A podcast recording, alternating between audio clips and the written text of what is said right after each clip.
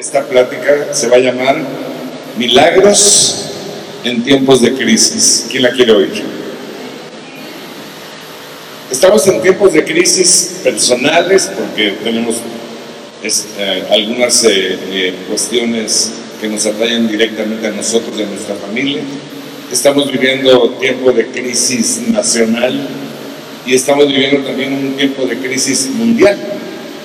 La gente está asustada, muy asustada por la pandemia del COVID-19, está asustada, muy asustada por la crisis económica mundial, está asustada por su sustento durante la crisis y después de la crisis, y además está asustada por las crisis que ya estaban, como la violencia desatada. Los que tienen dinero están tan asustados y son tan egoístas que arrasan con lo que hay en los supermercados, creyendo que eso los va a salvar. Los pobres también están asustados y hacen lo que pueden.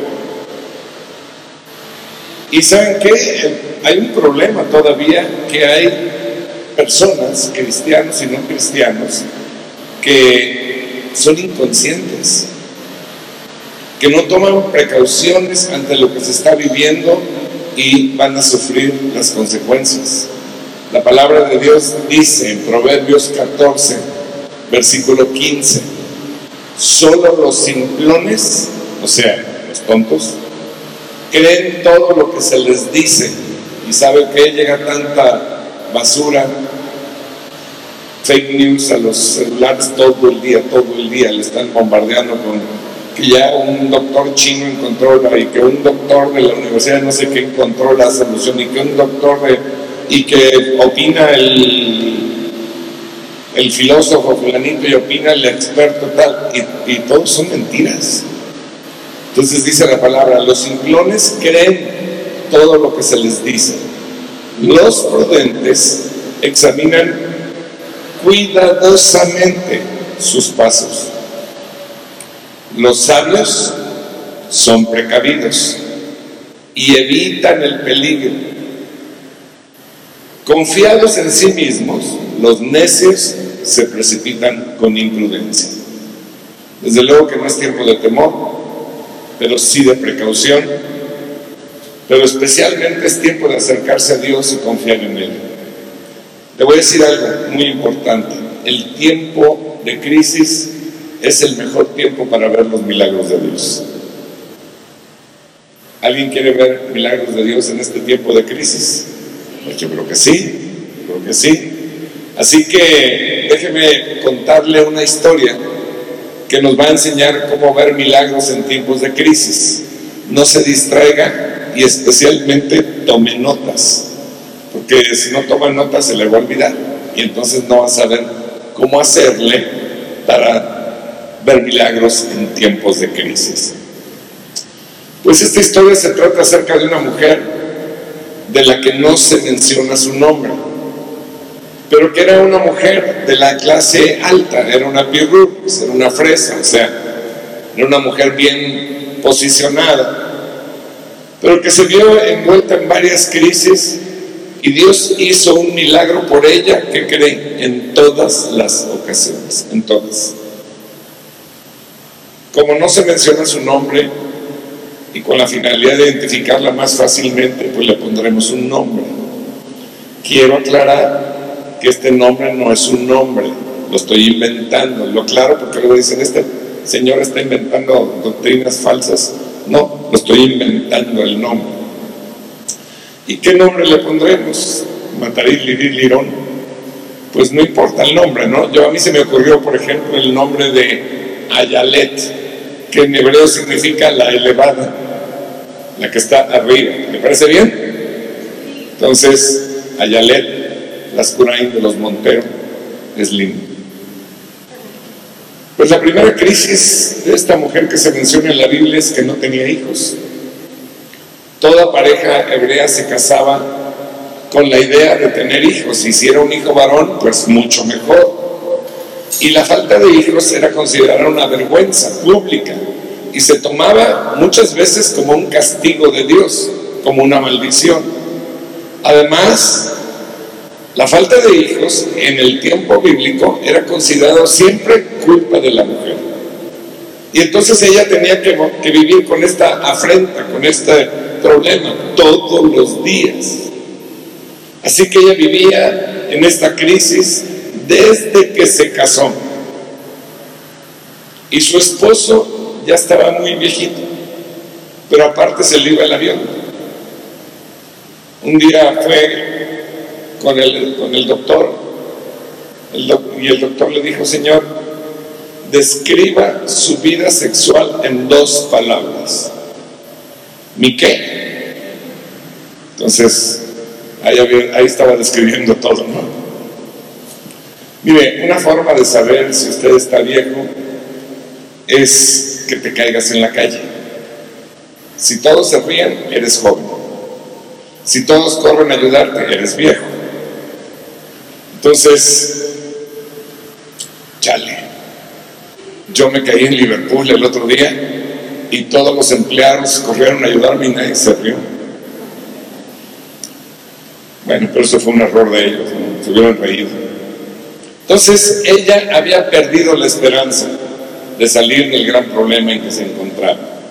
Pero, escuche bien, sucedió un milagro en medio de la crisis. Acompáñeme con su Biblia, Segunda de Reyes, capítulo 4, versículo 16. Y dice la palabra.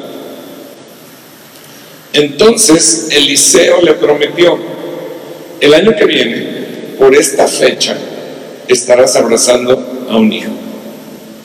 No, mi señor, hombre de Dios, exclamó ella. No engañe usted a su servidora. En efecto, la mujer quedó embarazada. Y al año siguiente, por esa misma fecha, dio a luz un hijo tal como Eliseo se lo había dicho. Primer milagro, tiempo de crisis. Y empezaron a pasar los años y el niño creció. La Biblia no nos dice la edad del niño, pero de repente sucedió otra crisis de gran magnitud tal vez peor magnitud. Vean, versículo 18. El niño creció y un día salió a ver a su padre que estaba con los segadores. De pronto exclamó, ay, mi cabeza, me duele la cabeza. El padre le ordenó a un criado, llévaselo a su madre. El criado lo cargó y se lo llevó a la madre, la cual lo tuvo en sus rodillas hasta el mediodía y a esa hora el niño murió. Para los que hemos perdido un hijo, no puede haber mayor tragedia ni puede haber mayor dolor. Así que imagínense lo que estaba pasando esta mujer. Pero esta mujer no se conformó, sino que llena de fe salió disparada a buscar al hombre de Dios, hasta que lo encontró y le presentó su petición. Eliseo fue a la casa de la mujer y otro milagro sucedió en medio de la crisis. Acompáñame al versículo 32. Cuando Eliseo llegó a la casa encontró al niño muerto, tendido sobre su cama. Entró al cuarto, cerró la puerta y oró al Señor. Ahora quiero aclararle que el niño estaba tendido sobre su cama, no su cama del niño, sino su cama de Eliseo que tenía en esa casa. Dice, luego subió a la cama y se tendió sobre el niño boca a boca ojos a ojos y manos a manos, hasta que el cuerpo del niño empezó a entrar en calor. Eliseo se levantó y se puso a caminar de un lado a otro del cuarto y luego volvió a tenderse sobre el niño. Esto lo hizo siete veces, al cabo de los cuales el niño estornudó y abrió los ojos. Volvió a vivir. Imagínense cómo estaba la mujer cuando le entregaron a su hijo vivo, cuando se dio cuenta de que había resucitado pero a pesar de eso, lo primero que hizo ella, antes de abrazar al niño, fue postrarse y darle gracias a Dios. Unos años después, una gran crisis se avecinaba sobre el país donde vivía la mujer. Esta vez, Dios la advirtió antes acerca de la crisis y la libró sobrenaturalmente de ella. Porque la mujer escuchaba a Dios y obedecía a Dios. Este fue otro milagro en tiempo de crisis. Acompáñame a 2 Reyes capítulo 8, versículo 1. Dice, ahora bien, Eliseo le había dicho a la mujer a cuyo hijo él había revivido, anda, vete con tu familia a vivir donde puedas, porque el Señor ha ordenado que haya una gran hambre en el país y que ésta dure siete años. La mujer se dispuso a seguir las instrucciones del hombre de Dios y se fue con su familia al país de los filisteos, donde se quedó siete años. Finalmente, la mujer y su familia regresaron a su tierra. Obviamente habían perdido todo, ¿no? Habían perdido su casa, habían perdido sus terrenos, habían sobrevivido, gracias a Dios, pero ahora estaban en crisis porque regresaban y habían perdido todo. Pero ella seguía llena de fe y se fue a ver al rey. Y entre comillas, casualmente, cuando ella llegó a ver al rey, ahí estaba el criado de Eliseo contándole al rey todo lo que Dios había hecho con ella. Entonces sucedió otro milagro en tiempo de crisis. Versículo 6. El rey le hizo preguntas a la mujer y ella se lo contó todo. Entonces el rey le ordenó a un funcionario que se encargara de ella y le dijo, devuélvele todo lo que le pertenecía, incluso todas las ganancias que haya producido sus tierras desde el día en que salió del país hasta hoy, o sea, siete años de ganancias. Yo le quiero hacer una pregunta. Esto es una maravilla, ¿no? Esta mujer vivía de milagro en milagro, milagro, en milagro en cada crisis. Dios no nos va a exentar de crisis, nunca lo dice la palabra, al contrario. Pero si usted ve la vida de esta mujer era salir y salir y salir y salir sobrenaturalmente en cada crisis. La pregunta es, ¿usted cree que Dios pueda volver a hacer lo mismo en este tiempo por nosotros? Pues yo creo que sí. Y tengo una segunda pregunta, ¿le gustaría saber cómo? Pues yo creo que sí. Pues así es que se lo voy a contar. Pero pare de oreja, no se distraiga. Y anote, porque esto está bien picudo. Me voy a regresar al inicio de la historia bíblica de esta mujer, antes de los milagros, para ver el origen y para encontrar la clave de todo esto. Así que acompáñame a 2 Reyes, capítulo 4, versículo 8. Dice la palabra. Un día, cuando Eliseo pasaba por Sunem, cierta mujer de buena posición, ¿cómo era la mujer? De buena posición, le insistió que comiera en su casa. Le insistió que comiera en su casa. Desde entonces, siempre que pasaba por ese pueblo, comía allí. La mujer le dijo a su esposo, mira, yo estoy segura de que este hombre que siempre nos visita es un santo hombre de Dios. Hagámosle un cuarto en la azotea y pongámosle allí una cama, una mesa con una silla y una lámpara. De ese modo, cuando nos visite tendrá un lugar donde quedarse. Esta es la clave de todo el mundo. En esta historia encontramos una mujer que decidió invitar la presencia del Señor representado por su profeta y decidió hacer morada, hacer cuarto, hacer donde estuviera. Y como resultado de estas acciones de la mujer, milagros y victorias empezaron a suceder, fueron obtenidos sobre la vida de esta mujer. Empezó a vivir en lo sobrenatural gracias a la presencia de Dios. Recuerde que estamos en una historia del Antiguo Testamento y Eliseo, el profeta, era la única forma de representación que ella tenía de la presencia de Dios. Ella podía ver al Señor en la figura del profeta. El profeta no era Dios, pero ella podía ver la figura de Dios ahí representada. Y Eliseo se quedó allí porque la mujer deseaba la presencia de Dios y ella empezó a dar los pasos para lograr la presencia de Dios en su vida.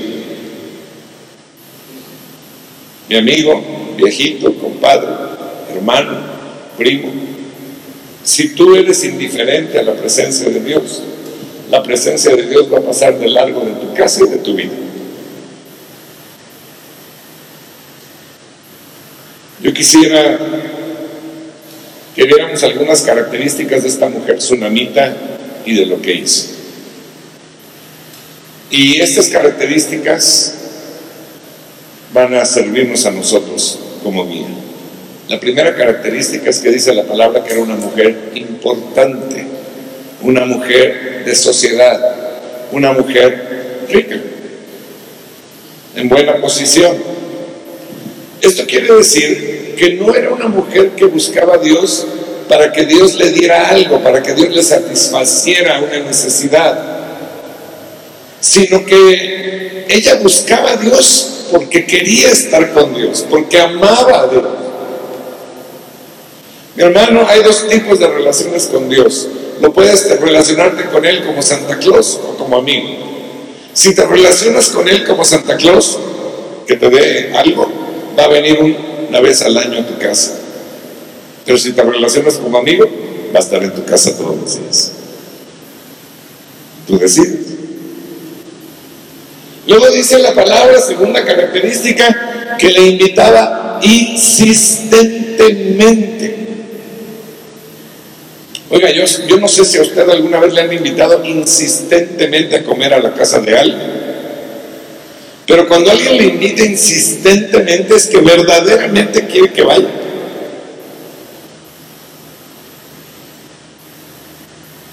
Ella era perseverante para buscar la comunión con el Señor y era insistente simplemente para establecer una relación de amistad, una relación cercana. Ella deseaba una comunión La tercera característica es que ella le daba a Dios, le daba de comer al profeta.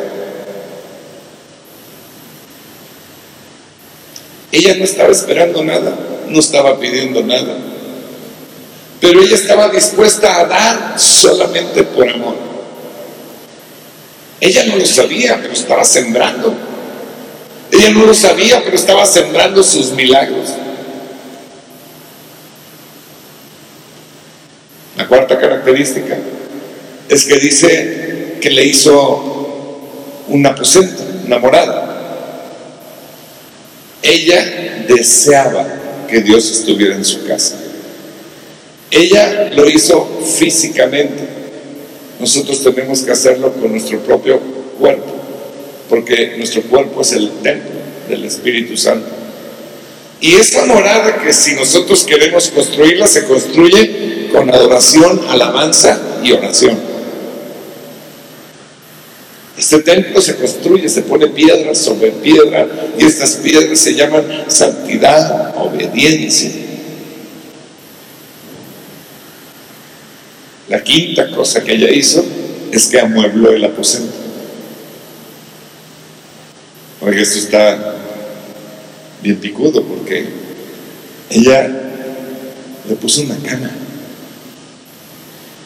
le puso una cama que para usted y para mí hasta el día de hoy, una cama significa dos cosas, descanso e intimidad. ¿Y sabe qué es eso? Un altar. Ella construyó un altar para Dios. Esa cama significaba un altar para Dios. Abraham había edificado un altar sobre el monte Moria. Y en ese monte Dios le había ordenado sacrificar a su hijo. Y cuando estaba a punto de descargar el cuchillo, un ángel le detuvo y Dios le devolvió a su hijo vivo. Pues esta mujer, sin saber, construyó un altar y en ese mismo altar Dios le devolvió a su hijo vivo en el mismo. ¿Me está captando? Cuando uno construye un altar para Dios, ahí suceden milagros. Luego dice que le puso Pues la mesa, hasta el día de hoy, significa amistad y comunión. Bueno, hoy ya no, no tanto, porque todo está con su celular.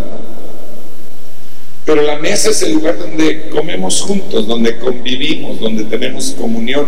Ella quería tener comunión con Dios. Y luego dice la palabra que le puso silla, y eso está rarísimo. Porque para nosotros es normal las sillas, pero en aquel tiempo, en aquella cultura, las sillas no se usaban. La gente se sentaba en el piso. Pero había una silla que sí se usaba. La silla cuando se ponía era un sitio de honor. En la silla solamente se podía sentar el maestro o el rey. La silla era el equivalente a un trono.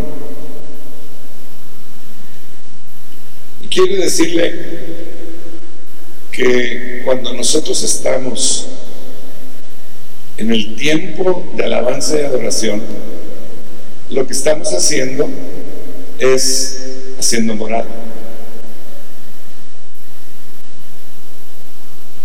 Porque la adoración a Dios lo que hace es construir un trono para Dios. Porque le voy a decir esto. Dios no se manifiesta en cualquier lugar. Dios solamente se manifiesta en aquel lugar donde se le ha construido un trono. Y ella estaba construyendo un trono para que Dios se manifestara. Y luego dice la palabra que puso candelero. Pero los candeleros o, lámparas de aquel tiempo eran muy diferentes a las nuestras de hoy. Hoy la conectamos y prende un foquito. En aquel tiempo se alimentaban con aceite y había una llama hasta arriba, ¿no? Entonces, este candelero significaba luz. Y representa no solamente a Jesús, que es la luz del mundo, sino también representaba el depósito del aceite que es el Espíritu Santo. Entonces ella estaba manifestando su fe en un Salvador y estaba manifestando su dependencia de la guía del Espíritu Santo. Qué maravilla. La Biblia nos dice que cuando todo estuvo listo, vino el profeta, posó ahí, moró ahí y lo sobrenatural comenzó a suceder en su vida. Mi querido amigo, hermano, viejito, compadre, primo, tío,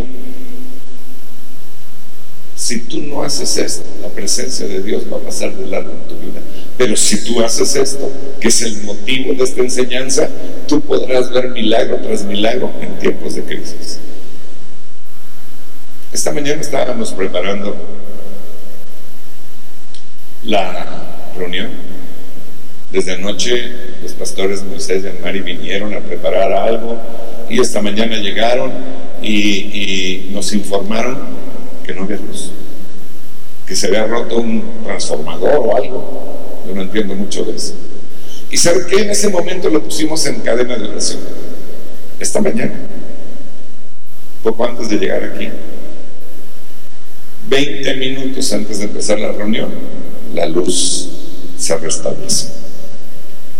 Milagros empiezan a suceder en tiempos de crisis cuando estamos haciendo todo esto para el Señor. La presencia de Dios opera de una manera espectacular. Así que quiero repasar con ustedes los milagros en tiempo de crisis que esta mujer vivió, si usted me lo permite. Quiero repasarlo para que usted entienda qué son.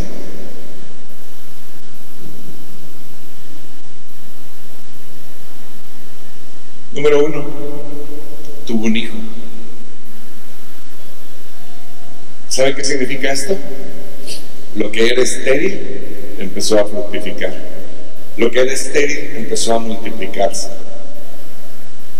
Y mi hermano, mi hermana, en este tiempo de crisis necesitamos fructificar. Hablarle a la gente de Cristo. La gente está tan necesitada y no tiene a dónde acudir. No saben si van a morir hoy, no saben si van a morir mañana, no saben si van a morir en esta crisis. Y lo peor es que no saben que se van a ir al infierno. Pero usted y yo sí sabemos. Y es tiempo de que fructifiquemos. Fructifiquemos en nuestro carácter, fructifiquemos en nuestro ganar gente para Cristo, fructifiquemos en todas las áreas, pero especialmente fructifiquemos en extender el reino de los cielos.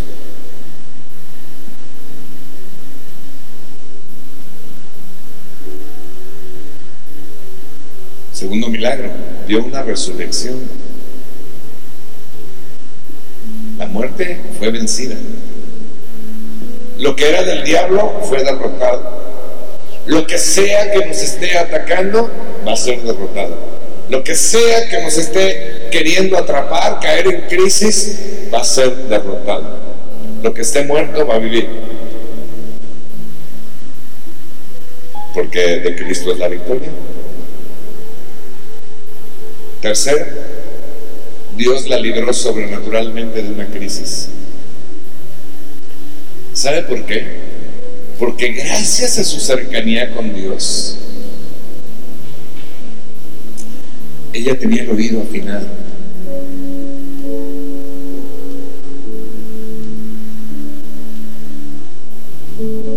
Oía lo que Dios decía.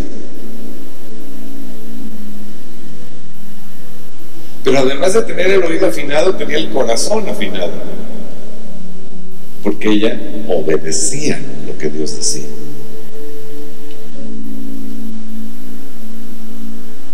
Así que ella oyó y obedeció.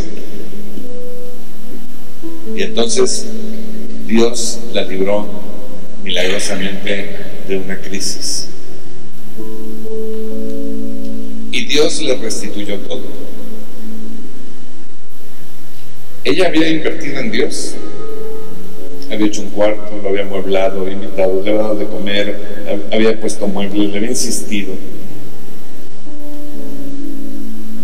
Y saben que cuando usted invierte en el reino, Dios no se queda con nada, absolutamente con nada, porque Dios no necesita nada.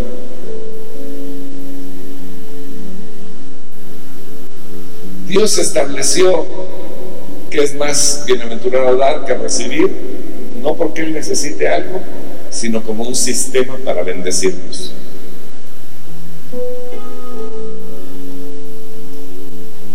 Y es la ley de la siembra y la cosecha. Operando.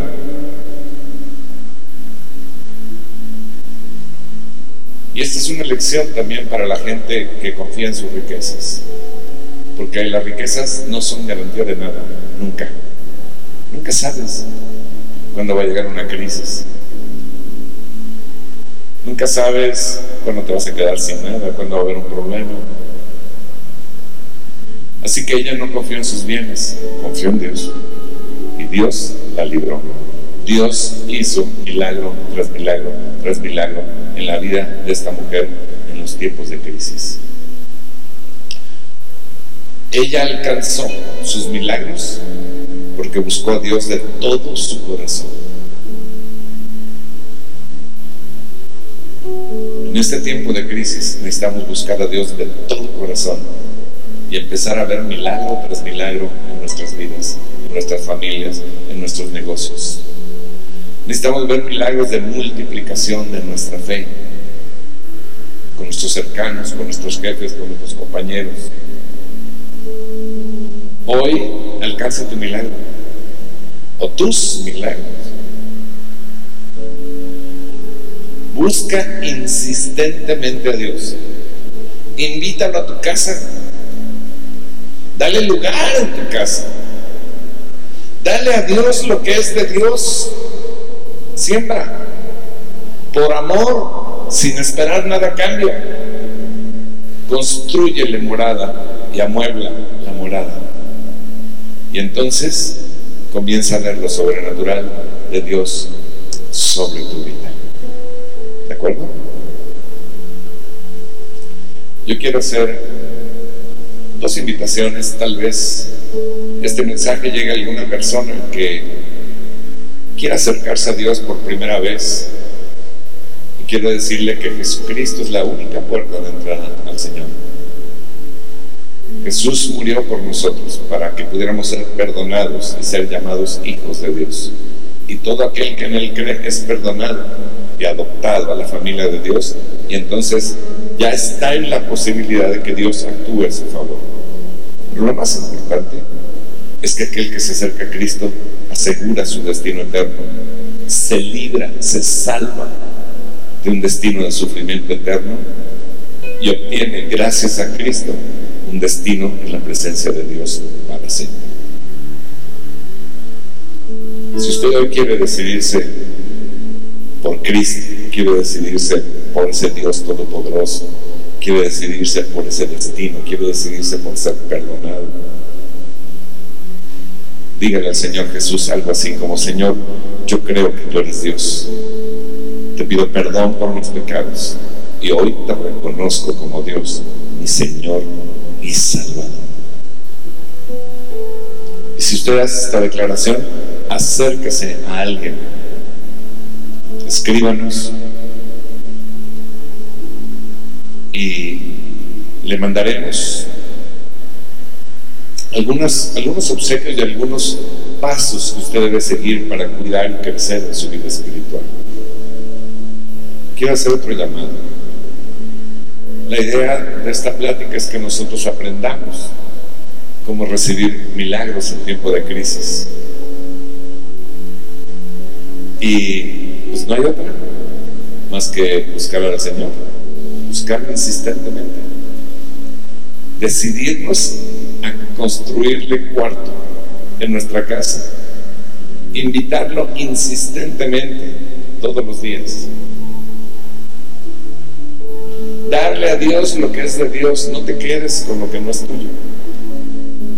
No porque esperes nada a cambio, pero va a haber algo a cambio, sino porque amas a Dios. Siembra tus milagros. Construye la morada en alabanza, en adoración, en oración y amuebla la morada. Y entonces vamos a comenzar a ver lo sobrenatural de Dios en nuestra vida. ¿Quiere hacerlo? vamos a dar el primer paso, vamos a empezar a adorar. Póngase de pie ahí en su casa. Póngase de pie con su familia, levanta sus manos empiece a adorar al Señor. Milagroso, abres camino, cumples promesas, luz en tinieblas, mi Dios, así eres tú. Así eres tú, Señor. Milagroso, abres camino, cumples promesas.